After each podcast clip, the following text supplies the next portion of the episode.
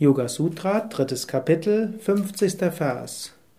Durch die Verwirklichung des Unterschiedes zwischen Sattva und Purusha erlangt man die Beherrschung aller Daseinsformen und erlangt Allwissenheit.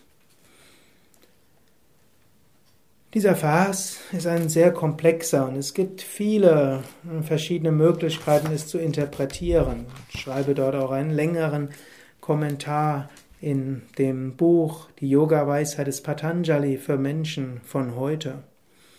Durch Verwirklichung des Unterschiedes zwischen Sattva und Purusha. Sattva heißt Reinheit, Purusha ist das höhere Selbst. Es ist im Alltag eines spirituellen Aspiranten wichtig, unter diesen, zwischen diesen beiden Dingen zu unterscheiden.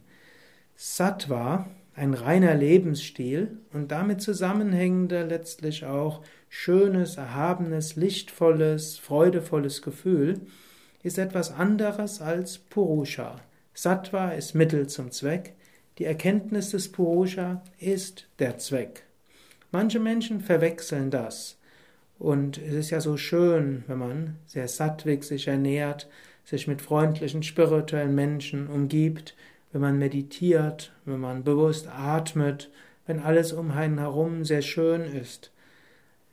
Das hilft, den Geist zu erheben, das erleichtert die Meditation. Aber du darfst nicht daran hängen. Wenn du nachher statt Sehnsucht hast nach dem höchsten Selbst, Sehnsucht danach hast, dass du dich nur mit schönen Menschen umgibst, also freundlichen, spirituellen Menschen mit einer guten Ausstrahlung, dann hast du das Mittel mit dem Zweck verwechselt. Deine Sehnsucht gelte der Erfahrung des Höchsten. Mittel dazu kann es sein, einen sattwigen Lebensstil zu haben, was unter anderem heißen würde, vegetarisch zu leben, vollwertig sich zu ernähren, was heißen kann, umweltgerechte Kleidung zu haben, nach ökologischen Prinzipien deine Wohnung einzurichten, es kann heißen, regelmäßig in Natur zu gehen, spazieren zu gehen, Asana, Pranayama zu üben. Es kann heißen, eine freundliche Sprache zu pflegen, auf Schimpfwörter zu verzichten. Es kann heißen, dass die Bücher, die du liest, immer einen spirituellen Inhalt haben, dass du kein Fernsehen schaust und so weiter, dass du keine Klatschgeschichten dort weiter erzählst. All das wären Sattva. Dieses Sattva gilt es tatsächlich zu erhöhen und über Sattva kommst du leichter zu Purusha. Nur sollte deine Sehnsucht nicht nach Sattva gehen, sondern nach Purusha.